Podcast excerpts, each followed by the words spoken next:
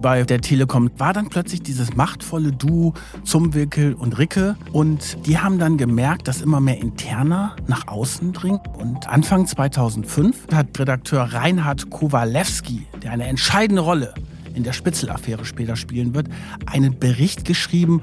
Und dann haben sie gesagt, okay, jetzt sorgen wir dafür, dass die Informationslecks gestopft werden. Jetzt suchen wir erstmal die Maulwürfe wir haben jetzt dazu im Vorfeld mit dem Journalisten Reinhard Kowalewski gesprochen und ihn interviewt. Man ist auch erschreckt über die Dreistigkeit. Also, dass der Vorstandschef eines Konzerns, der mehrere Millionen Euro im Jahr verdient, so dumm ist, illegale Aktionen irgendwie hinzunehmen, seine eigene Firma. So blöd kann man an sich nur sein, wenn man Kai-Uwe Ricke heißt. Und das ist auch wirklich schlimm, dass man solche Zahlungen abrechnen kann. Das ist ja wirklich ein super Macht und Millionen. Der Podcast über echte Wirtschaftskrimis.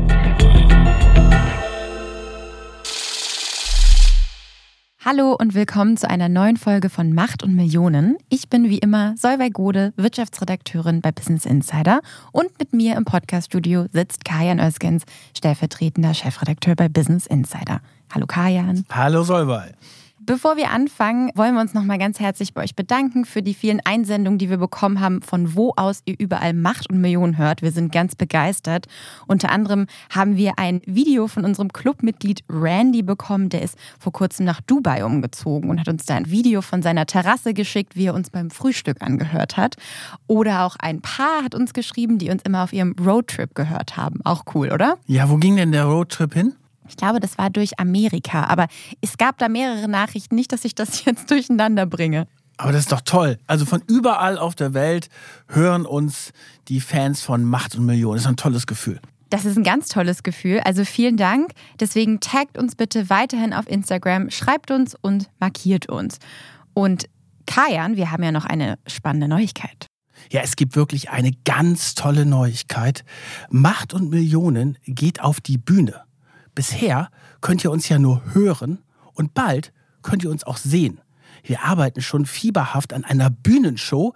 Vier Städte in vier Tagen ist unser Motto und mehr Details gibt es am Ende der Sendung dazu. Der Vorverkauf dazu startet nämlich ganz bald. Jetzt kommen wir aber zu unserem Fall von heute und wir befinden uns in den Jahren 2005, 2006 und wir sind bei der Telekom, Deutschlands wichtigsten Telekommunikationsanbieter damals. Es herrscht dort ein Klima des Misstrauens. Der Aufsichtsrat und der Vorstand, die vertrauen sich nicht mehr gegenseitig. Streng geheime Interner gelangen an die Öffentlichkeit und in der Folge spionieren Telekom-Mitarbeiter die Telefonate von Journalisten, Aufsichtsräten und Arbeitnehmervertretern aus. Es ist einer der größten Wirtschaftskrimis Deutschlands. Es geht um Unterlagen aus dieser Zeit und Recherchen, lesen sich aber vielmehr wie ein Agententhriller als ein Wirtschaftskrimis. Und ein Spiegelartikel aus dem Jahr 2008, der später alles ans Licht bringt, der bezeichnet die Affäre als eine absurde Melange aus ganz viel Wirtschaftskrimi und einer ordentlichen Portion Macht und Größenwahn, einem Schuss Paranoia, komplett demontierter Mitbestimmung und missachteter Pressefreiheit ja, Wahnsinnsfall, den wir da heute besprechen. Und irgendwie hat ja jeder mit der Telekom seine eigene Geschichte. Das ist ja so wie bei VW, da hat irgendwann jeder mal einen VW gefahren oder kennt jemanden, der einen VW gefahren ist. Und mit der Telekom ist es auch so, da hat jeder Deutsche in seinem Leben irgendwann mit zu tun gehabt. Früher gab es ja auch mal ganz viele Geschichten, Ärger mit der Telekom, Servicewüste, das ist ein bisschen anders geworden. Es gab viele Leute, die sich über die Rechnungen geärgert hat. Auf jeden Fall ist Telekom eines der Unternehmen, was auch emotional sehr viel bei den Leuten auslöst. Die Telekom hat ja aber auch eine bewegte Geschichte. Vielleicht können wir da noch mal ein bisschen zurückgehen. Was hat denn da bei der Telekom so ein Klima geherrscht damals? Naja, erstmal muss man ja sagen, die Telekom gibt es ja noch gar nicht so lange. Die ist ja erst 95 privatisiert worden. Früher war das der Teil der deutschen Bundespost. Und der Chef der Telekom war vorher quasi der Bundespostminister. Dass es so etwas vorher gab, das ist ja eigentlich unvorstellbar. Ich glaube, der bekannteste Bundespostminister war Schwarz-Schilling und die waren dann auch für die Kontrolle der Deutschen Post und der Deutschen Telekom, also Fernmelde- und Briefgeschäft, zuständig. Und irgendwann hat man natürlich gesagt, okay, das muss man jetzt privatisieren. Und 1995 ist es dann dazu gekommen. Und was ich ja auch spannend finde, ist, was da für eine Revolution beim Telefonieren in den letzten Jahrzehnten passiert ist. Also ich habe einen Onkel in Amerika und ich kann mich noch dran erinnern, so in den 80er Jahren war das, da haben wir gesagt, wir rufen mal Onkel Reinhard in Amerika an. Und haben wir gesagt, oh, wir müssen uns ganz kurz halten, weil das ist super teuer. Und dann knackte es auch immer so ein bisschen in der Leitung und man hat das Gefühl, man telefoniert wirklich bis ans andere Ende der Welt. Und wenn heute hören uns die Leute in Fakarawa und in Panama und in Dubai. Äh, in Dubai und du hast ja nicht das Gefühl, wenn, auch wenn du mit den Leuten telefonierst, dass die weit weg sind, dass man immer wieder überrascht. Also da ist natürlich irre viel passiert in dieser ganzen Geschichte mit dem Telefonieren und dann Mitte der 90er Jahre wird die Telekom privatisiert und der erste CEO der Telekom ist Ron Sommer und der hat erstmal ganz große Pläne und zwar will er die Telekom an die Börse bringen. Und das gelingt ihm auch. November 96 können sich vielleicht noch einige daran erinnern. Das war dann der Börsengang der T-Aktie. Und im Vorfeld dieses Börsengangs gab es eine riesige Werbeaktion. Da war uns unter anderem der damals sehr bekannte Schauspieler Manfred Krug dabei, die dafür getrommelt haben, dass die Telekom jetzt an die Börse ging. Ich bin zwar jetzt mitten in der Nacht in meiner Bank, aber legal. Mit T-Online von der Telekom. Über anderthalb Millionen machen da schon mit. Also da ist Deutschland wirklich führend. Soweit sind nicht mal die Amerikaner. Und wenn die Telekom jetzt an die Börse geht, gehe ich mit. Und Sie?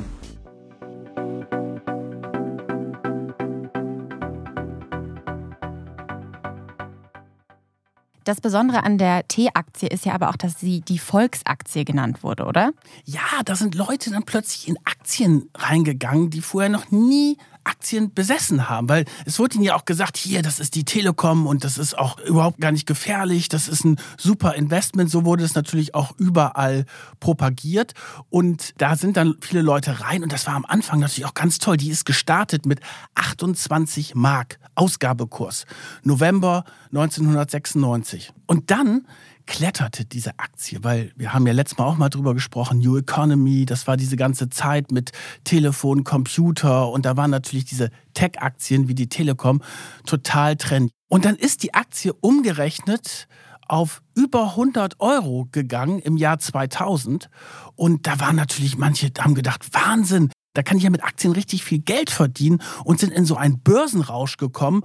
Und da gab es Leute, die sind dann, wenn sie dann mitbekommen haben, dass morgens die Märkte aufgemacht haben, sind sie nach einer Stunde dann reingegangen und haben geguckt, ah, wo liegt denn jetzt die T-Aktie? Da war so ein richtiges Börsenfieber.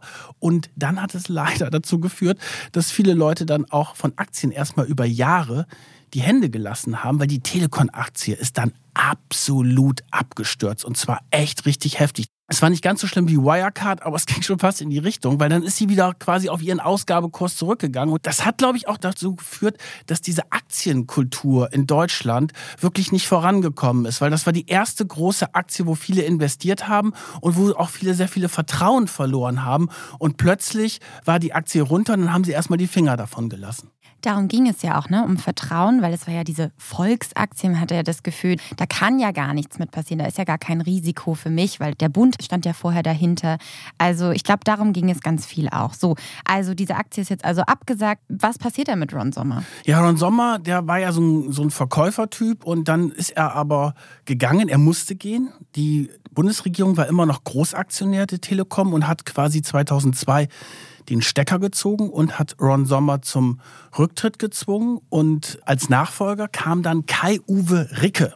Der spielt jetzt eine ganz wichtige Rolle in dieser Affäre. Lustigerweise war sein Vater vorher auch Telekom-Chef, also als es noch die staatliche Geschichte war. Klingt für mich ein bisschen nach Klüngelei. Und, und Kai-Uwe Ricke kommt jetzt ran und er war halt anders als dieser etwas glamouröse Vorgänger Ron Sommer, der natürlich große Versprechungen gemacht haben, die viele davon nicht gehalten haben. Und Ricke hat dann erstmal ja aufgeräumt. Harten Sparkurs. Man muss sich ja vorstellen, da ist ja diese Firma privatisiert worden. Aber das war ja immer noch eine Behörde. Behörde. Mhm. Und die hatten natürlich viel zu viele Mitarbeiter für ein Aktienunternehmen. Also es war jetzt ja nicht schlank in Anführungsstrichen aufgestellt, so wie sich das die Shareholder gerne vorstellen. Es gab ja ganz viele Beamte noch in der Telekom, die dort gearbeitet haben. Und der Ricke hat dann einen sehr harten Sparkurs gemacht, hat sehr viele Beamte früh pensioniert. Das sind dann Leute, die wirklich mit Anfang, Mitte 50 in den Vorruhestand geschickt worden sind. Ich habe zum Beispiel einen Nachbar, der war mal bei der Telekom, hat dort gearbeitet und ist mit 55 in den Vorruhestand geschickt worden. Der Vorteil war, der hat quasi sein Gehalt weiter bekommen so als wenn nichts passiert wäre, musste nicht mehr arbeiten, aber der hat keine richtige Aufgabe mehr gehabt. Und das sorgte dann dafür, dass das natürlich eine sehr teure Angelegenheit ist, wenn du Leute fürs Nichtstun nach Hause schickst und sie weiterhin bezahlst. Klar, gleichzeitig wollten sie sich natürlich auch agiler aufstellen, ne, wie ein richtiger Tech-Konzern. Wahrscheinlich auch junge Menschen reinholen, weil das birgt ja die Hoffnung auf Dynamik auch im Konzern. Jetzt hat für viel Unmut auch, glaube ich, bei der Bevölkerung gesorgt wie man mit den Mitarbeitern da umgegangen ist. Und irgendwie war das Image der Telekom zu dieser Zeit echt schlecht. Das war verheerend. Die galten als teuer, schlechter Service, sind mit ihren Mitarbeitern nicht gut umgegangen.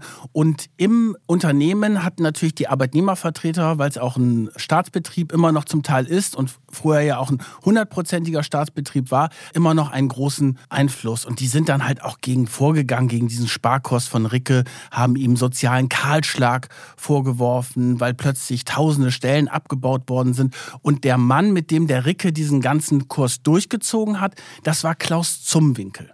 Der war auf der einen Seite Postchef und auf der anderen Seite Aufsichtsratsvorsitzender bei der Telekom. Und das war dann das machtvolle Duo Klaus Zumwinkel und Kai-Uwe Ricke, die dann die Telekom auf einen härteren Kurs eingeschworen haben. Und dann passierte das, was natürlich in Unternehmen oftmals der Fall ist, wenn du dich mit Leuten anlegst und einen unpopulären Kurs fährst, dann geraten auch viele Interner an die Öffentlichkeit.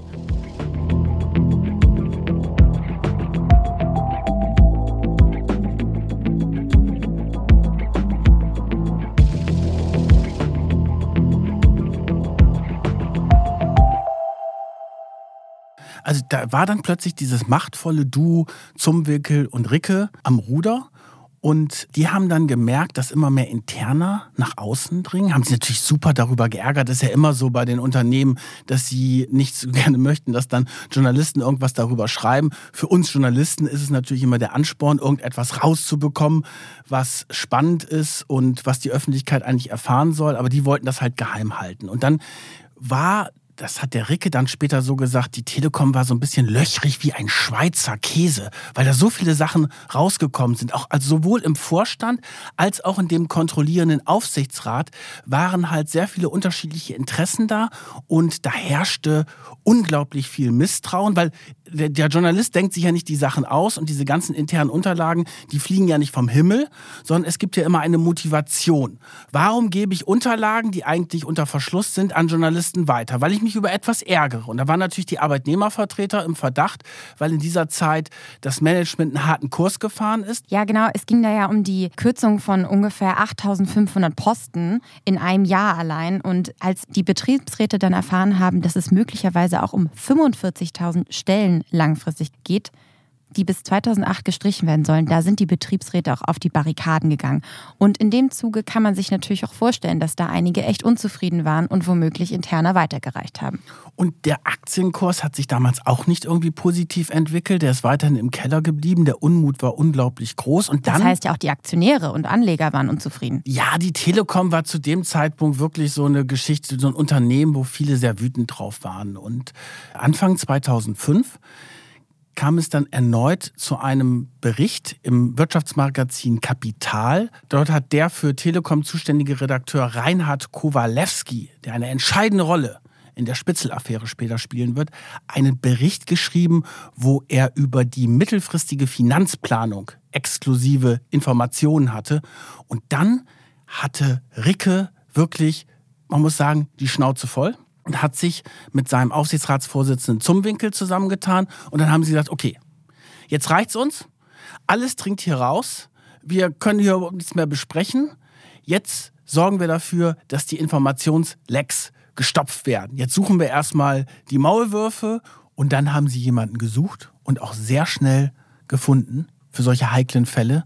Das war Klaus Treschern. Das war der Leiter der Sondertruppe KS3. KS steht für Konzernsicherheit. Das war eine Sondertruppe in der Telekom, die dafür gesorgt haben, dass die ganzen Sicherheitsgeschichten bei der Telekom laufen. Und dieser Klaus Treschern, ist dann damit beauftragt worden, die Lecks zu finden. Und Klaus Treschern, das ist ja ein braver Beamter damals gewesen, ja. Der hat 40 Jahre lang für die Bundespost und die Telekom gearbeitet. Man wusste also, das ist ein Mann, dem können wir vertrauen, der steht in unserem Dienste.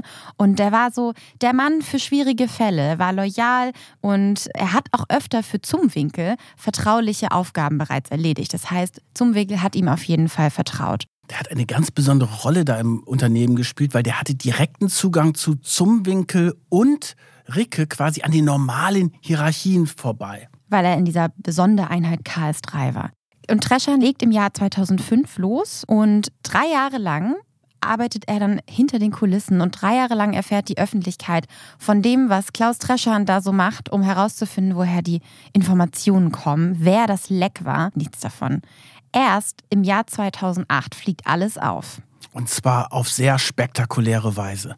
Und zwar eine Firma, die er involviert hatte, die schickt am 28. April 2008 einen Fax mit einer sehr harten Wortwahl, das bei der Telekom auch als Drohfax aufgefasst worden ist. Geschrieben hat dieses Fax ein Berliner Unternehmer, Ralf Kühn. Seine Firma Network hat Telefonverbindung für die Telekom überprüft, erfahren wir jetzt. Und dort beschwert er sich darüber, dass eine Rechnung nicht bezahlt worden ist. Und er sagt, jetzt reicht es mir, unterschätzen Sie nicht mein Aggressionspotenzial und meine Leidensfähigkeit, stand in diesem Fax an die Telekom. Das ist ja schon ganz klar eine Drohung. Und dieses Fax schreibt er, weil seine Rechnungen von der Telekom nicht bezahlt wurden. Es geht da um insgesamt ungefähr 400.000 Euro, die er ihnen in Rechnung stellt. Und er schreibt auch in diesem Fax, dass seine Anordnung von ganz oben gekommen sei. Kühn ist also wirklich sauer. Er droht der Telekom, wenn sie jetzt in sechs Wochen seine Rechnung nicht bezahlt, dann werde er die Forderung politisch realisieren. So drückt er es aus.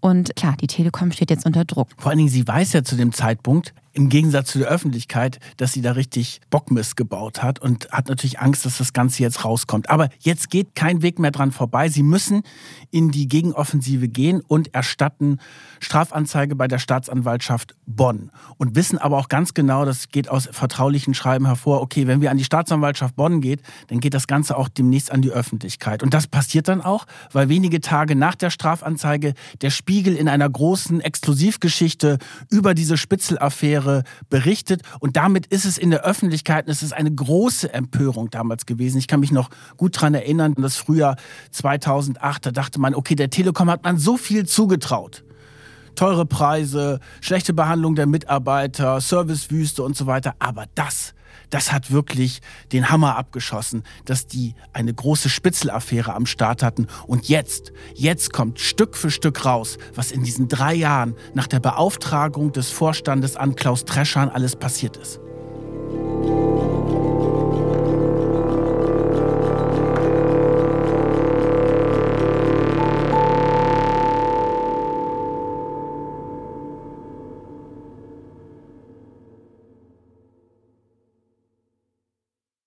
Wir gehen jetzt wieder zurück ins Jahr 2005 und finden heraus, wie Treschern denn damals vorgegangen ist, um die Maulwürfe zu finden. Es geht am Anfang relativ harmlos los. Die erste Stufe, um den Maulwurf rauszubekommen, war, dass man die internen Unterlagen, die an Vorstandsmitglieder und Aufsichtsratsmitglieder gegangen sind, gekennzeichnet hat. Das machen übrigens auch andere Unternehmen. Ich kenne das auch von VW, dass man da einen Satz ändert oder eine Formulierung anders macht, um rauszufinden, ob genau diese Unterlage verwendet wird. Deswegen, ich kann mich noch gut daran erinnern, bei der VW-Rotlichtaffäre mit den Betriebsräten hatte mir eine Quelle immer gesagt, bitte zitiere nicht direkt aus den Unterlagen, weil aufgrund der Formulierung könnte ich möglicherweise als Quelle enttarnt werden. Ah, okay. Mhm. So, und das ist ja noch etwas, das ist ja alles im legalen Bereich. Und damit hat die Telekom angefangen, hat diese Unterlagen gekennzeichnet, um zu gucken, wer diese Unterlagen an Journalisten rausgegeben hat, weil dann hätte man das sehen können an den veröffentlichten Artikeln. Da kommt ja aber nichts bei rum erst. Kommt überhaupt nichts bei rum und dann wird die nächste Stufe gezündet. Und die ist natürlich spannend. Der Treschan hat diesen Kontakt zu dem Ralf Kühn, zu dem Chef von Network, einer Computerfirma aus Berlin. Das sind nicht in dem Sinne richtige richtige Privatdetektive, sondern das sind Computerexperten, die einen Datenabgleich der Telefonnummern machen. Und es beginnt jetzt die Operation Rheingold. Der Ralf Kühn hat das übrigens Rheingold intern wohl genannt. Das ist ja eine Oper aus dem Ring der Nibelungen und der gilt wohl als Opernfreund. Also auf jeden Fall starten sie mit der Operation Rheingold. Und da gucken sie sich den Kowalewski vom Kapital an, der diese eine Geschichte gemacht hatte, wo man sich entschlossen hat, okay, wir gehen jetzt der Sache nach. Also Reinhard Kowalewski, Telekom-Experte beim Kapital, wird jetzt von der Firma Network durchleuchtet. Man guckt sich an, was hat er für einen Privatanschluss, was ist sein Diensttelefon und man gibt die Nummern von ihm ein und vergleicht sie mit Nummern von Aufsichtsratsmitgliedern. Und da ist für die besonders interessant der Betriebsratsvorsitzende von der Telekom, der auch als Verdächtiger Nummer eins gilt, das ist Wilhelm Wegner. Konzernbetriebsratschef und Vize-Aufsichtsratsvorsitzende. Der hat sozusagen Zugang zu allen Unterlagen und der war der Verdächtige Nummer eins. Und dann hat der Mann in Berlin von Network hat angefangen, die Telefonnummern von Wegner und Kowalewski abzugleichen. Wann haben sie möglicherweise telefoniert? Da wurde Inhalt, Dauer und so überlegt. Aber es gab erst gar keinen Treffer. Und dann ist Trescher nochmal hingegangen und hat gesagt, so, jetzt streng die nochmal an. Ich übertreibe jetzt ein bisschen. Und da musste irgendwas sein. Und dann tatsächlich hat er irgendwann einen Treffer gefunden zwischen Wegner und Kowalewski. Hat das natürlich gleich dem Treschern gesagt. Und Treschern, super, ihr seid Helden, hat er dann wohl zu dem Kühn gesagt. Und hat diese Information dann gleich an den Ricke und an den Zumwinkel weitergegeben. Also an den Vorstandschef und den Aufsichtsratsvorsitzenden. Ja, und dann hatten sie das Gefühl, okay, jetzt haben wir den Wegner den Betriebsratschef. Jetzt wissen wir, dass der der Maulwurf ist. Und dann haben die tatsächlich ein paar Wochen später den Wegner zum Gespräch nach Bonn eingeladen und haben ihn damit konfrontiert, dass sie wüssten, dass er der Maulwurf ist. Sie haben ihm dann eine vermeintlich eidesstattliche Erklärung vorgelegt, die angeblich von einem Redakteur von Kapital stammen sollte, der versicherte, dass Wegner Kowalewskis Quelle sein solle. Wir haben jetzt dazu im Vorfeld mit dem damaligen Kapitaljournalisten Reinhard Kowalewski gesprochen und ihn interviewt. Heute arbeitet er bei der Rheinischen Post als Wirtschaftsjournalist und aus Quellenschutzgründen möchte er sich zu Informanten nicht äußern. Wir haben ihn aber jedenfalls trotzdem gefragt, wie ihn diese Nachricht damals über diesen Schritt der Telekom erreicht hat.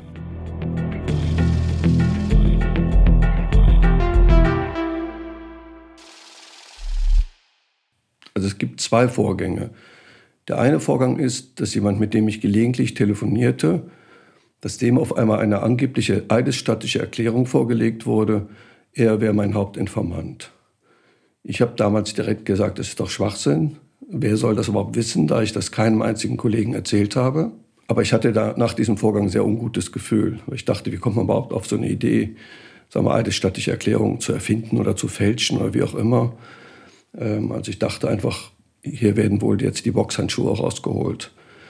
Zweitens wusste ich, dass Herr Zumwinkel einen Wutanfall gehabt hatte im Aufsichtsrat, wo er gesagt hatte, wenn wieder einer gegenüber Kowalewski quatscht, dann kracht's. Dann kracht's aber richtig. Und ein paar Wochen danach ist ein, wieder ein großes Stück von mir erschienen, wo viele interessante Einzelheiten drin waren, die die lieber geheim gehalten hätten. Soweit Kowalewski. Aber wie hat denn der Betriebsratsvorsitzende Wegner reagiert, als er diese Nachricht bekommen hat? Wegner hat ganz cool reagiert und hat gesagt, ja, ich habe mit Kowalewski gesprochen. Ich bin Telekom-Aufsichtsratsvorsitzender oder Vizevorsitzender, Betriebsratschef. Natürlich spreche ich mit den Journalisten, aber ich habe nichts rausgegeben. Und sie hatten ja auch nicht den Gegenbeweis, weil man muss sagen, sie haben den Kowalewski jetzt nicht abgehört. Sie haben den Datenabgleich gemacht. Das war natürlich illegal. Es war ein totaler Verstoß gegen das Fernmeldegesetz und auch gegen den Datenschutz. Man muss ja auch überlegen bei der ganzen Geschichte. Die Telekom hat ja die sensiblen Daten der Kunden. Und wenn die jetzt immer gucken, oh, hat denn die Solvay mal mit dem Kajan telefoniert und wie lange haben sie telefoniert oder wie auch immer, das kannst du ja nicht machen. Das ist ja ein totaler Verstoß dagegen. Es ist ja aber nicht bei dem Projekt Rheingold geblieben, weil die negativen Medienberichte ja weitergingen. Deswegen hat die Telekom zu weiteren Maßnahmen gegriffen. Dann kam das Projekt Clipper. Ebenfalls von Kühn Network in Berlin. Der hat sich dann überlegt, okay, wir verfeinern das ganze System noch. Weil es gibt ja nicht nur den Journalisten Kowalewski, es gibt ja noch andere Journalisten, die sehr kritisch über die Telekom immer wieder berichtet. Es war ein Kollege von der Wirtschaftswoche, eine Kollegin vom Manager-Magazin. Und dann hat man deren Telefonnummer auch genommen und hat geguckt, okay, haben die vielleicht möglicherweise mit Vorständen oder Aufsichtsräten telefoniert? Und die haben dann diese ganze Datensätze abgeglichen. Und interessanterweise haben sie immer das gemacht vor den Sitzungen, vor den Aufsichtsratssitzungen und Vorstandssitzungen wurde da besonders intensiv geguckt, haben diese Journalisten mit Leuten aus dem Umfeld des Aufsichtsrates telefoniert und dann ist das Ganze auch echt ein Stück außer Kontrolle geraten oder noch mehr außer Kontrolle geraten, weil dann hatte man natürlich ganz viele Datensätze. Und diese großflächigen Überwachungen, die wurden dann durch diesen Spiegelartikel 2008 bekannt, von dem wir schon erzählt hatten, durch den die betroffenen Journalisten wie Kowalewski dann eben auch erst selbst davon erfahren haben. Gut, und dann gab es eine Spiegel-Vorabmeldung an einem Samstag, dass es eine Spitzelaffäre bei der Deutschen Telekom gab. Und da habe ich direkt meinen Chefredakteur angerufen und habe gesagt, das kann gut sein, dass das auf uns auch zuläuft oder nur zuläuft, weil diese Vorgänge, die da gelaufen sind in den letzten Jahren, da kann man schon nachdenken, ob es irgendeine Form von Spitzelaktion gab. Und es hat sich dann auch bestätigt. Die haben mich dann am Sonntag angerufen und haben gesagt, Herr Kowalewski, wir sind total erschrocken, aber wir wissen, Sie wurden lange Zeit illegal beobachtet. Ähm, Sie können damit auch machen, was Sie wollen mit dieser Information. Wir werden Ihren Namen nicht öffentlich nennen. Wir haben ihn dann nach vier Tagen an die Medien gegeben. Das muss man sich mal vorstellen. Ohnehin würde das in mir allein schon große Angst hervorrufen, zu wissen, dass mich da jemand ausspäht. Und ich glaube, ich würde auch total die Paranoia bekommen, wenn ich wüsste, dass es da einer der größten Konzerne des Landes auf mich abgesehen hat. Und dann auch noch als Journalistin, da würde ich mir auch einfach Sorgen um meine Quellen machen. Oder Kajan, wie würde dir das gehen? Also ich finde es auch total spooky und es macht einem schon ein Stück Angst. Und wir haben natürlich deswegen auch Kowalewski gefragt, was diese Nachricht mit ihm gemacht hat und wie es ihm damit ging. Also wir waren schon nervös. Es kamen dann auch immer mehr Details raus, dass da Firmen beteiligt waren, die mit der Stasi zu tun hatten. Mein Arbeitgeber, Gruner und Jahr damals, hatte erwogen, ob sie Sicherheitsdienst anheuern, um mich zu beschützen. Weil man einfach nicht wusste, ob da noch irgendwelche Sachen kommen. Ja, man kriegt schon einen Schreck, sag ich mal. Man kriegt einen großen Schreck. Ich habe mir immer vorstellen können, dass ein Telefonkonzern seine technischen Möglichkeiten nutzt, um rauszukriegen, mit wem man telefoniert. Und da die Deutsche Telekom sagen wir, das Hauptobjekt meiner Berichte war, also ich habe praktisch jeden Monat ein großes Stück über die gemacht, war ich immer Kunde bei einer anderen Telefongesellschaft, weil ich immer dachte, ähm, dass erschwert ist, den Zugriff auf mein Handy zu haben. Man ist auch erschreckt über die Dreistigkeit und man ist auch erschreckt über die Dummheit. Also dass der Vorstandschefs eines Konzerns, der mehrere Millionen Euro im Jahr verdient, so dumm ist, illegale Aktionen irgendwie hinzunehmen, ich sage jetzt nicht anzustiften, aber hinzunehmen, seine eigene Firma. So blöd kann man an sich nur sein, wenn man Kai-Uwe Ricke heißt, sag ich mal. Also es war ein sehr großer Aufwand, der da 2005 bis 2006 von der Telekom betrieben worden ist. Aber, man muss auch sagen, am Ende ist überhaupt nichts dabei herausgekommen. Weil auch einfach zu viele Menschen zu viele Informationen hatten. Ne? Die konnte man ja gar nicht alle überwachen, aber letztendlich haben sie zu viele Menschen überwacht. Und ich finde auch nochmal wichtig, dass wir das hervorheben, was du vorhin gesagt hast. Es hat ja keine Überwachung der Inhalte stattgefunden, also es wurde nicht abgehört, sondern es wurde quasi gespitzelt, mit wem wurde telefoniert. Es war eine Schnüffeloperation, das muss man einfach ganz klar sagen. Und Clipper und Rheingold sind dann ausgelaufen und dann gab es ja auch einen Wechsel an der Spitze der Telekom. Also im November 2006 geht Ricke. Nicht wegen der Spitzelaktion, sondern weil der Kurs der Aktie schlecht ist und die Telekom in einem schlechten Zustand ist. Und es kommt ein neuer CEO. Und das ist René Obermann, der vorher Chef der Handysparte war. Übrigens der Ehemann von der ZDF-Talkerin Maybrit Illner, am Rande mal erwähnt. Netter Fun Fact. und der war dann auch sehr lange CEO und der hat übernommen und das sind aber dann auch noch Rechnungen überwiesen worden. Also Rechnungen von dieser Firma Network aus Berlin. Aber es sind dann diese Spähaktionen eingestellt worden. Mit dem Ende der Ära Ricke. Zumindest erweckt Treschern Ende 2006 den Eindruck, als der neue Chef da ist, dass nach dieser Vorstandsumstellung das Projekt Clipper vorbei sei. Treschan führt die Überwachung aber weiter mit Network und baut die Geschäftsbeziehung aus. Der Geschäftsführer von Network bekommt für seine Ermittlungsdienste allein 1600 Euro, Fachkräfte 1200 Euro pro Tag. Also schon ein sehr gutes Gehalt, das sie da bekommen, weil der Treschan so zufrieden ist mit der Arbeit von dem Ralf Kühn. Und für den Obermann wird jetzt die Affäre plötzlich auch gefährlich, weil er hat ja eigentlich nichts damit zu tun, weil Ricke und Zumwinkel das Ganze beauftragt haben und die haben sich ja direkt an den Treschern gewendet und er hat auch beteuert, und das ist auch glaubhaft, dass er davon am Anfang nicht informiert war. Dann aber im Sommer 2007 beichtet ein Mitarbeiter, ein hochrangiger Mitarbeiter der Telekom, dem Obermann, dass es dort diese Affäre gegeben hat und diese Spitzeleien und diesen Datenabgleich.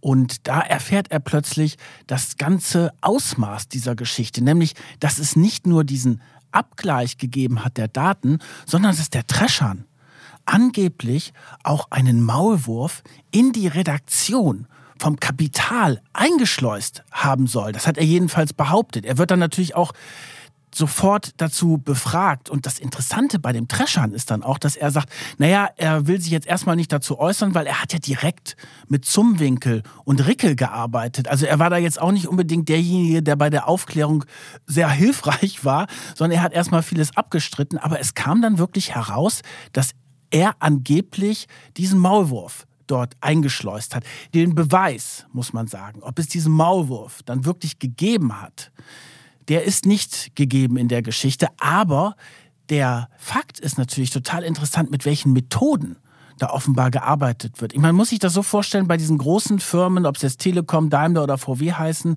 da sitzen natürlich hauptsächlich Leute, die vorher bei der Polizei, beim Verfassungsschutz und so weiter gearbeitet haben. Das sind natürlich ehemalige Beamte, die dort in den Sicherheitsabteilungen drin sind.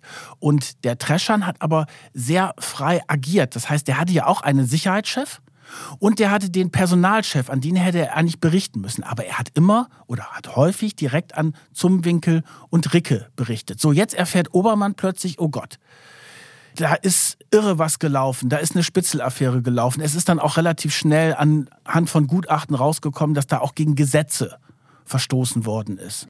Und jetzt hat sich Obermann an Zumwinkel gewandt. Der war nämlich immer noch Aufsichtsratsvorsitzender. Es gibt da eine ganz spannende Stelle aus einem Spezialbericht, der nennt sich Phylax, wo der ganze Skandal aufgearbeitet wurde. Das sind 516 eng bedruckte Seiten in Leine gebunden. Der wurde von der Kanzlei Oppenhoff und Partner für den Aufsichtsrat und den Vorstand extern beauftragt, damit eben diese Anwaltskanzlei herausfindet, wie diese Spitzelaffäre bei der Telekom abgelaufen ist. Zugang zu diesem Bericht haben wir, weil die Wirtschaftswoche große Teile aus diesem Bericht abgedruckt haben. Und am 30. August 2007 informiert René Obermann, der neue Chef, zum Winkel mit Hilfe eines Sprechzettels. Den hat er sich vorher von dem Chefjustiziar schreiben lassen, damit er ja nichts Falsches sagt, wenn es um so ein sensibles Thema geht. Da sieht man ja auch, was da für ein Vertrauen geherrscht hat zwischen Vorstandschef und Aufsichtsrat. Aufsichtsratsvorsitzenden. Absolut. Obern will auf jeden Fall alles richtig machen. Und diese Stelle aus diesem Sprechzettel, wie er zum Winkel informiert, die haben wir euch aus diesem Vivo-Bericht einlesen lassen.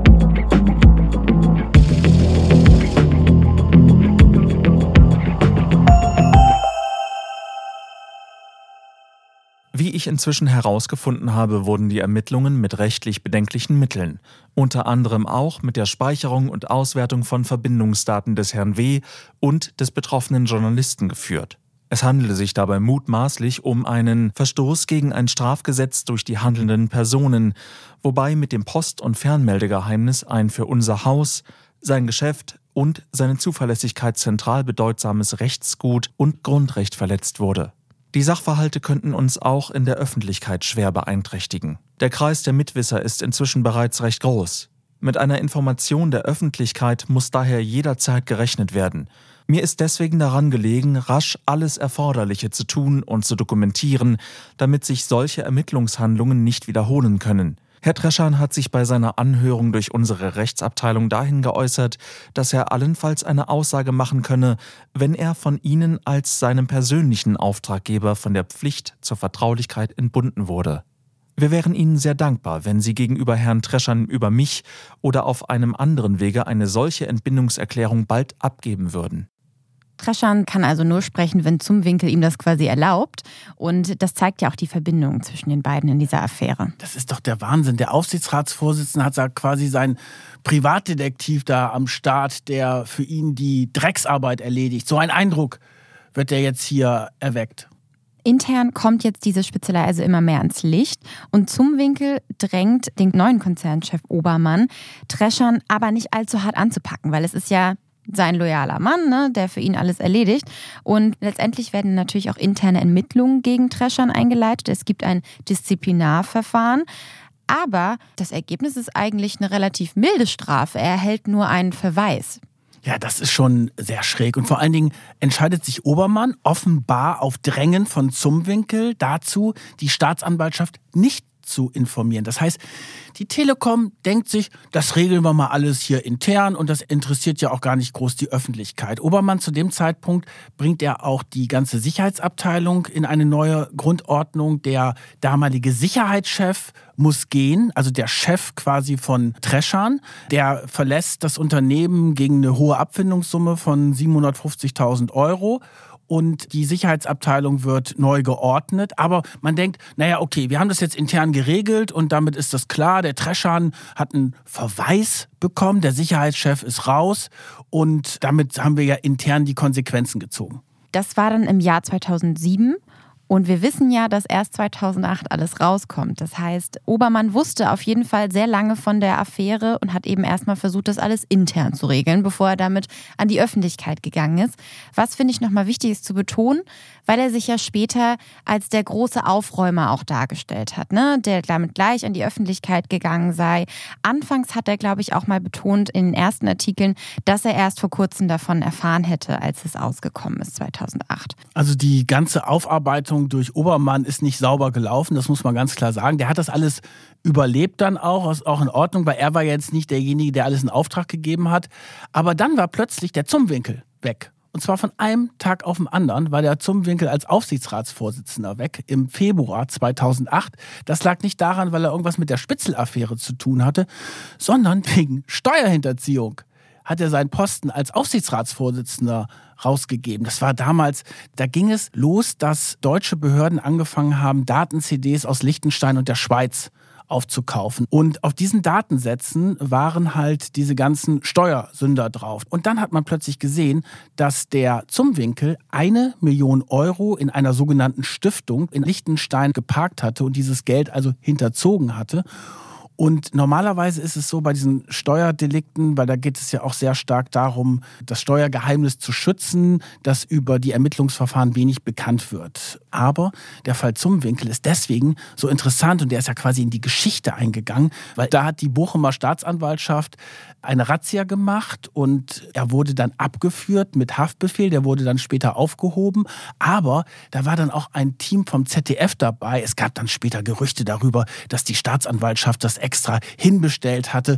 Und der Zumwinkel, der vorher ein sehr angesehener deutscher Unternehmer war und ja große Posten hatte, der war von einem einen Tag auf den anderen, war der plötzlich der Steuersünder, der war persona non grata und hat ich glaube, ein oder zwei Tage später alle seine Ämter verloren. Also der war ja Postchef, da ist er zurückgetreten und als Telekom-Aufsichtsratsvorsitzender ist er auch sofort zurückgetreten. Also Obermann denkt ja wahrscheinlich in dem Moment, ich versuche mich jetzt mhm. hineinzuversetzen, ja, wir hatten ja diese Spitzelaffäre, die haben wir jetzt intern aufgeklärt, alles in Ordnung, ist nicht an die Öffentlichkeit gekommen oh, und der Zumwinkel ist jetzt auch weg. Und Ricke ist ja auch schon weg. Also Ricke, eigentlich sind alle Beteiligten erstmal weg. Also da dachte der Obermann, das ist natürlich jetzt ein bisschen spekulativ, ich bin durch mit dem Thema. Aber dann kommt fast zeitgleich im Februar 2008 plötzlich eine Rechnung von Network, von der Firma, die den Datenabgleich gemacht hat.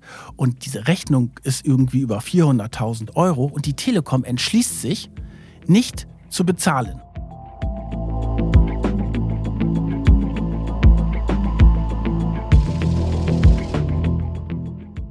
Und daraufhin kam dann, wie wir schon gesagt haben, Ende April dieses Drohfax von Ralf Kühn.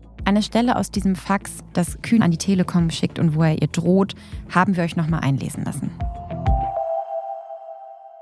Der Versuch von ihnen, den ganzen Vorgang in die Ricke-Ära zu schieben, ist rührend, aber leider völlig verfehlt, da wir nachweislich auch nach November 2006 noch im Projekt Clipper tätig waren. Das Projekt Clipper, das Vorläuferprojekt Rheingold sowie einige weitere Nebenprojekte wurden direkt vom Vorstand in enger Abstimmung mit dem damaligen Aufsichtsratsvorsitzenden beauftragt und bezahlt.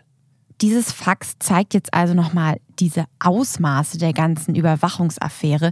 Es wurden insgesamt mindestens 60 Menschen ausgespäht, darunter berühmte Aufsichtsräte, mindestens sieben Journalisten, der Verdi-Chef Frank Besirske, also auch ein recht berühmtes Opfer, der Ex-Bundesinnenminister Gerhard Baum und es wurden da nicht nur die Telefondaten verglichen, es wurden auch Mailadressen, Konten überwacht und Bewegungsprofile durch eine bestimmte Software erstellt. Zielpersonen sollen sogar gefilmt und observiert worden sein. Und dann natürlich die Geschichte mit diesem eingeschleusten Maulwurf bei der Kapitalredaktion. Also es hat natürlich auch nochmal den Vogel abgeschossen. Ja, demnach hatte ja Treschan angeblich einen Maulwurf bei der Kapitalredaktion eingeschleust, um Kowalewski explizit auszuspionieren. Und wir wollten natürlich auch von Kowalewski wissen, ob er eine Ahnung hat, wer dieser Maulwurf gewesen sein könnte. Wir haben tagelang die Aktenordner durchgewühlt und überlegt. Es gab da also ganz verrückte Spekulationen. Es stand im Fokus, dass angeblich Kollegen oder Kolleginnen sexuell erpresst worden sind, um mich zu bespitzeln. Also da wurde einem wirklich schlecht. Also die Vorstellung, dass man Leute einschleust oder die Vorstellung, dass man Leute irgendwie erpresst, nur um wiederum mich zu bespitzeln, ist ein Albtraum. Und das ist auch wirklich schlimm, dass man solche Zahlungen abrechnen kann. Das ist ja wirklich ein super Skandal. Ist ja fast noch schlimmer als das reine Erfassen von Telefondaten, obwohl das auch ein Albtraum ist. Ob es so eine Person gegeben hat, ich habe da schon meinen Zweifel dran. Aber auszuschließen ist nichts. Also die sind offenbar wirklich völlig durchgeknallt, die Sicherheitsleute. Und jetzt ging es natürlich bei der Ermittlung der Staatsanwaltschaft darum, wer trägt dort welche Verantwortung. Und natürlich rückten sehr schnell Ricke und Zumwinkel ins Visier. Beide haben dann zugegeben, dass sie Ermittlungen beauftragt haben, dass es darum ging, die Verräter zu finden und den Schweizer Käse zuzumachen. Aber sie haben gesagt, sie wussten nichts von illegalen Methoden und hätten diese illegalen Methoden Methoden auch keinesfalls toleriert. Um diese ganze Tragweite noch einmal darzustellen, es wurden da wirklich Journalisten ausspioniert. Das ist ja ein höchster Angriff auf unsere Pressefreiheit.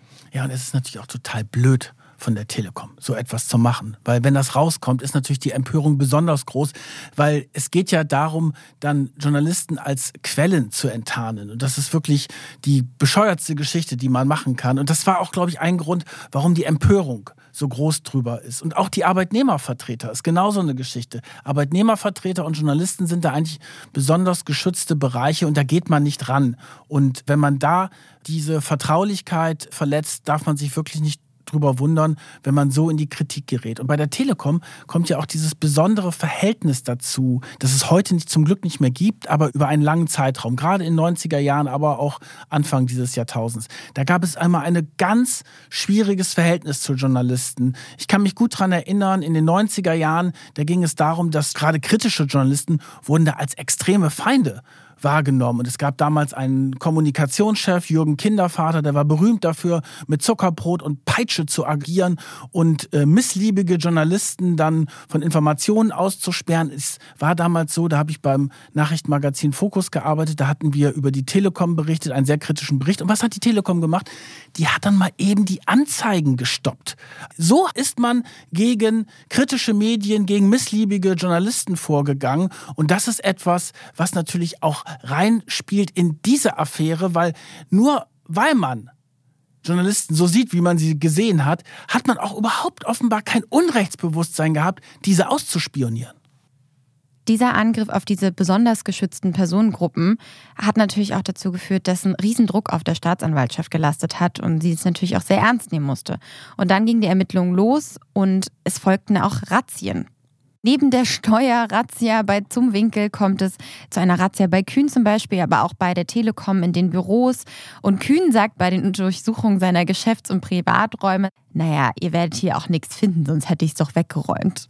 das ist natürlich irre. Ja, für den Zumwinkel war das natürlich echt ein Horrorjahr 2008. Ne? Erst die Razzia wegen der Steuerhinterziehung und dann rücken sie dann nochmal an wegen der Spitzelaffäre. Er hat sich dann ja auch aus Deutschland zurückgezogen, weil er ja quasi persona non grata in Deutschland war und ist dann in sein äh, Haus an den Gardasee gezogen. Das war dann sozusagen seine erste Adresse. Und da ist dann auch die Staatsanwaltschaft Bonn angerückt, als es um die Spitzel-Affäre ging.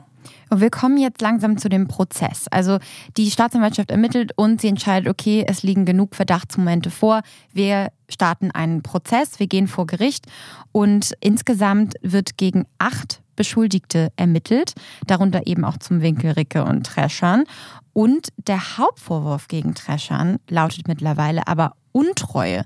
Nicht mehr der Verstoß gegen das Fernmeldegesetz und Datenschutz ist auch ein Nebenanklagepunkt, aber der Hauptanklagepunkt ist Untreue, weil für seine Dienste hat er ja auch immer ganz schön viel Geld erhalten. Also er war dann vielleicht doch nicht so der brave Bundespostbeamte, wie du ihn vorhin beschrieben hast, sondern er hat offenbar in die eigene Tasche gewirtschaftet, weil er hat gesagt, oh, ich brauche jetzt ganz viel Geld für geheime Ermittlungen. Er hat zum Beispiel gesagt, ich brauche 180.000 Euro für den Maulwurf. Für den Maulwurf vom Kapital, weil wir müssen den ja absichern. Ne? Ich habe den jetzt angeworben und angeheuert. Da gab es auch Spekulationen darüber, ob er erpresst worden ist wegen seiner sexuellen Orientierung. Solche Gerüchte machten damals die Runde. Vielleicht gibt es den Maulwurf auch gar nicht. Vielleicht war es auch nur ein Hirngespinst von Treschern. Auf jeden Fall hat er 180.000 Euro dafür kassiert und hat dieses Geld für seine privaten Zwecke verwendet. So lautete jedenfalls der Vorwurf. Und auch noch andere Gelder. Mhm. Insgesamt sollen es, glaube ich, 355.000 Euro gewesen sein. Ja, also der Sicherheitschef hat,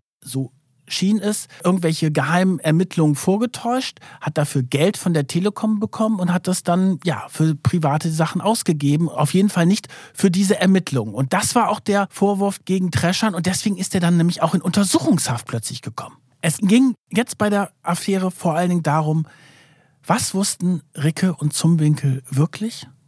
Es gab auch Vorwürfe auch von den Arbeitnehmervertretern, die gesagt haben, das kann nicht sein, dass dieser Treschern einfach so gehandelt hat, weil der hat ja alles riskiert. Der war 40 Jahre bei der Post und bei der Telekom.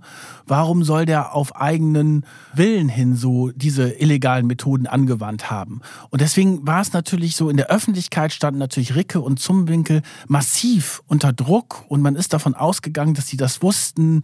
Aber sie haben ganz klar gesagt, sie wussten nichts von diesen Methoden und es war dann halt auch eine große Überraschung in der Öffentlichkeit für viele, als dann die Staatsanwaltschaft gesagt hat, gegen wen sie dann Anklage erhebt. Und zwar nur gegen Treschan, nicht gegen Ricke und zum Winkel. Insgesamt aber auch noch drei andere Telekom-Mitarbeiter. Das waren aber alles kleinere Fische.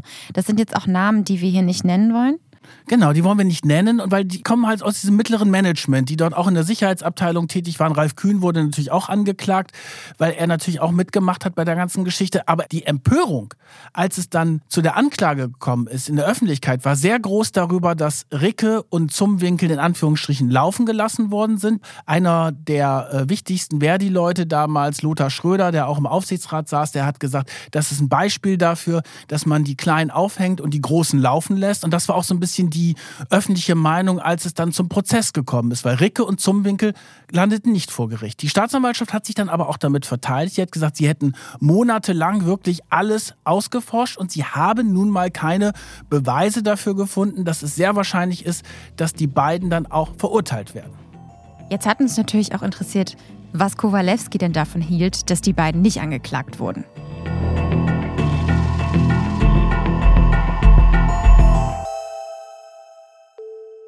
Irgendwas ist faul an dem Vorgang. Weil es ist ja Unsinn, dass jemand auf eigene Faust illegale Aktionen macht, wenn gleichzeitig aber die Spitze zumindest einige Infos aus diesen Aktionen dann offensichtlich irgendwie verwertet hat. Nämlich indem sie da irgendeine erfundene oder gefälschte eidesstattliche Erklärung nutzen. Also an sich weist alles auf zum Winkel hin. Strafrechtlich konnten sie es ihm dann doch nicht nachweisen. Also die Staatsanwaltschaft war an sich überzeugt, dass einer von beiden oder beide da drin hängen. Die Staatsanwaltschaft fand es gut, dass ich den Herrn Treschern besucht habe mit meiner Frau, weil sie hofften, dass er sich vielleicht verplappert. Weil er hat immer so nebulös geredet, ja, äh, ich habe nicht auf eigene Faust gehandelt, aber hat dann doch nie konkret gesagt, Herr Zumwinkel hat es gewusst, Herr Ricker hat es gewusst. Und diese Rumeierei hat er an sich bis zum Schluss beibehalten. Da gab es auch mal einen Staatsanwalt, der sagte, naja, wenn er jetzt doch nicht auspackt, was wissen wir, ob der da irgendwo ein Schweizer Konto hat und einer von den beiden hat da irgendwas, irgendwas hinüberwiesen. Ich kann das nicht kommentieren, aber sag mal, völlig abwegig ist die Idee nicht. Herr Treschern war jemand, der an Geld interessiert war, der hatte eine Zweitwohnung in Florida. Er hat ja wahrscheinlich auch von den Spitzelgeldern irgendwas selbst eingesteckt, hat die Staatsanwaltschaft immer vermutet. Das sind jetzt natürlich auch ein Stück weit Spekulationen, aber ein Bonner Richter soll später dann im Prozess auch gesagt haben, womöglich wurden diesem Prozess nicht alle zur Verantwortung gezogen, die mit drin gesteckt haben. Treschern wurde dann zu dreieinhalb Jahren Haft verurteilt und zwar nicht nur wegen der Spitzelgeschichte, sondern auch wegen der ganzen Untreuenummer. Und der Richter hat dann in der Urteilsbegründung, auch hart ist er dann wirklich ins Gericht quasi gegangen, mit der Telekom-Führung, hat denen gesagt, es waren schlampige Geschichten, die da gelaufen sind, von den Kontrollen her, von der ganzen Vorgehensweise, auch von den Untersuchungen. Aber die beiden waren aus dem Schneider und sie mussten dann aber immerhin ein bisschen Geld bezahlen. 600.000 Euro waren die Schadensersatzzahlungen, auf die sie sich jeweils mit der Telekom geeinigt hatten. Der Konzern hatte ursprünglich eine Million gefordert. Davon mussten sie aber eigentlich nur jeweils 250.000 Euro aus eigener Tasche zahlen. Den Großteil hat dann, glaube ich, eine Haftpflichtversicherung bezahlt. Ja, die Manager haben ja solche Haftpflichtversicherungen gegen Verstöße. Also die schließen halt Manager in dieser Kategorie ab. Du hast eben eine spannende Sache gesagt, dass der Richter auch meinte, dass da ein Führungsproblem natürlich auch war. Und wir hatten im Vorfeld auch drüber gesprochen und meinten, naja, das ist eine laxe Führungskultur. Und sie haben nicht geschafft, ihre Mitarbeiter letztendlich zu kontrollieren. Aber für mich ist das ja eigentlich auch die innere Wahrheit, ist, dass je weniger sie wissen, desto weniger können sie auch belastet werden. Also wir sind jetzt im spekulativen Bereich, aber ich kann mir auch vorstellen, dass der Zumwinkel und die Ricke gesagt haben, pass mal auf, Treschern, du klärst das für uns auf. Aber was du da genau machst, das wollen wir auch gar nicht alles wissen. Stell dir mal vor, der hätte jetzt ständig irgendwelche Ermittlungsberichte geschrieben. Dann hätten die das ja schwarz auf weiß bekommen und dann wären sie natürlich in der ganzen Spitzelaffäre, hätte man sie hinhängen können. Das ist halt der Punkt. Und deswegen macht man das häufig so, dass man nur bestimmte Informationen reingibt und über die ganzen Details gar nicht unterrichtet wird, weil dann kann man daraus dann keinen Strick drehen. Ja, es wurde nicht so ordentlich dokumentiert wie bei Siemens beim Schmiergeldskandal. Ja, da wurde alles aufgeschrieben mit allen möglichen Summen. Hier war das anders, aber man muss auch sagen, der Zumwinkel ist wirklich bis heute aus der ganzen Wirtschaftswelt verschwunden.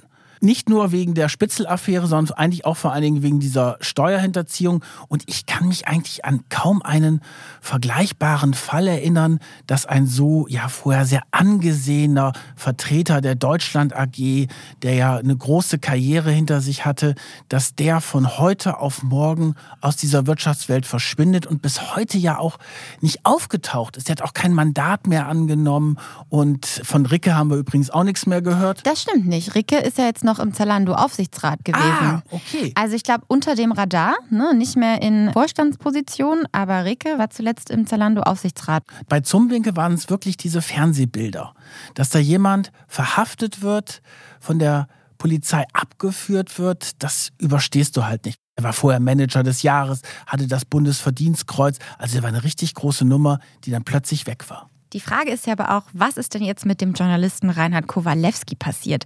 Das Positive an der Geschichte ist ja eigentlich, dass nie herausgekommen ist, wer denn wirklich seine Informanten waren.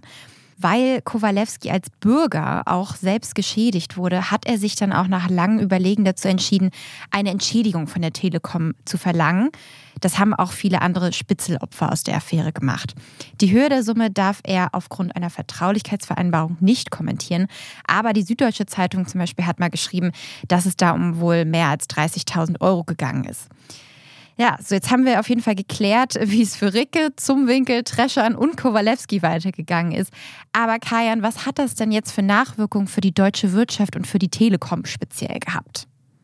Also der Obermann hat es geschafft, aus der ganzen Affäre rauszukommen. Wir haben ja vorhin darüber gesprochen. Die Untersuchung ist teilweise sehr schlampig gelaufen. Man hat versucht, das Ganze intern zu regeln, statt an die Öffentlichkeit zu gehen. Aber er hat es dann geschafft, dass er nicht auch noch so sehr unter Druck gerät. Ich glaube, da war dann auch irgendwie mal schwierig, dann nochmal wieder einen CEO auszutauschen. Und er hat dann ja den Timotheus Höttges, der ja heute auch der CEO von der Telekom ist, reingenommen als Vorstand. Und die beiden haben die Telekom dann schon sehr stark gewandelt. Und wenn man sich die Telekom heute anguckt, dann hat sie auf den ersten Blick deutlich besseres Image. Also bei Telekom denke ich jetzt nicht mehr so daran, dass der Mitarbeiter nicht kommt, Servicewüste, Deutschland und so. Die sind besser aufgestellt, sehr international auch mittlerweile, mit einer großen, großen Sparte, auch sehr gewinnträchtigen Sparte in Amerika lange Zeit. Mhm. Und das ist ein ganz anderer Konzern, der da entstanden ist, auch aus dieser ja, Bundespost heraus. Aber eines ist bei der Telekom geblieben. der Aktienkurs, der ist immer noch, der ist immer noch im Keller und der dümpelt da so vor sich hin und da ist nicht so richtig viel passiert. Macht jetzt auch keinen Sinn, jetzt noch Telekom-Aktien zu kaufen, die steigen dann vermutlich nicht mehr. Nein, wir empfehlen ja hier sowieso keine Aktienkäufe, das lassen wir ja. Aber ich finde eine Sache, die muss man auch noch so als Fazit daraus ziehen. Also, wenn du diese Detektive nicht bezahlst, dann können sie natürlich ja das Wissen gegen dich verwenden, dich ja quasi erpressen. Absolut. Sonst wäre doch die Telekom niemals an die Öffentlichkeit gegangen, wenn sie nicht diese Strohfax bekommen hätten. Ja, dann hätte man es wahrscheinlich intern vielleicht noch mit ein paar Abfindungen klären können. Also der Ratschlag, muss man wirklich sagen, an die Hörerinnen und Hörer. Wenn ihr Privatdetektive engagiert, bezahlt sie ordentlich, behandelt sie ordentlich, weil sonst können sie euch später erpressen. Ich habe aber auch nochmal das Gefühl, dass das Thema Datenschutz in Deutschland generell einfach deutlich wichtiger geworden ist. Deswegen, ich glaube, langsam generiert sich ein größeres Bewusstsein für Datenschutz, aber auch bei Unternehmen und in der Bevölkerung. Und ich glaube, deswegen wäre so ein Skandal heutzutage nicht mehr möglich? Na, das weiß ich nicht. Wenn du heute hast ja ganz andere Datenkraken, die da unterwegs sind. Ne? Also wenn du dir überlegst, was Facebook, Cambridge Analytica. Ja, was Facebook und Google und was die alles über uns sammeln. Also da wäre ich sehr, sehr vorsichtig mit so einer Aussage. Im Vergleich dazu war das ja echt noch Kindergeburtstag bei der Telekom. Die haben halt die Verbindungsdaten abgeglichen, haben geguckt, mhm. wer hat mit wem wann telefoniert. Da ist ja keine Späßsoftware eingesetzt worden, dass man die Gespräche direkt direkt belauschen konnte. Ich will das jetzt nicht gutheißen. Natürlich war es ein Gesetzesverstoß und ein ehemaliger Staatsbetrieb. Da habe ich noch eine höhere Morallatte dran, dass die sagen müssen, wir müssen besonders gut mit den Daten umgehen. Aber heutzutage ist doch fast alles möglich. Da habe ich jetzt nicht so richtig viel gutes Gefühl in die Sicherheit, dass ich nicht ausgespäht werde. Aber ja vor allen Dingen auch, weil unsere Daten viel auch bei ausländischen Tech-Konzernen liegen und nicht eben bei uns in Deutschland. Ja, aber ob sie jetzt bei der Telekom besser aufgehoben sind, das wage ich auch zu bezweifeln. Nein, also der Datenmissbrauch, das Ausspähen und das Datensammeln, das ist ja ein Riesengeschäft und da wird mit Sicherheit die eine oder andere Affäre wieder ans Licht der Öffentlichkeit gelangen. Ja, dann haben wir auf jeden Fall noch eine neue Podcast-Folge. Ja, das glaube ich auch. So, und jetzt kommen wir noch einmal zurück auf diese tolle Neuigkeit, die wir schon am Anfang kurz angesprochen haben.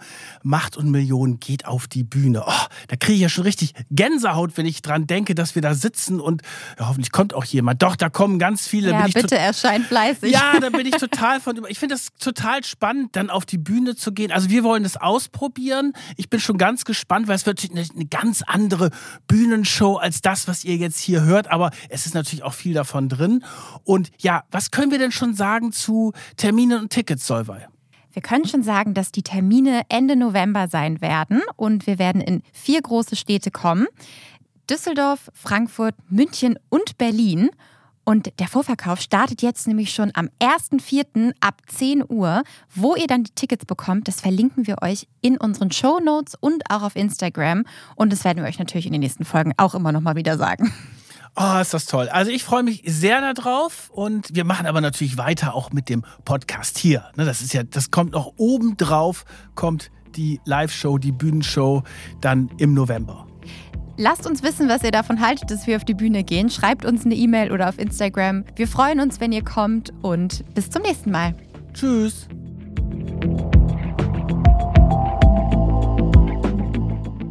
Macht und Millionen. Eine Produktion von Business Insider. Redaktion Solvay Gode und Kajan Öskens. Titelmusik Afonelli. Produktion Michael Reinhardt und Yannick Werner.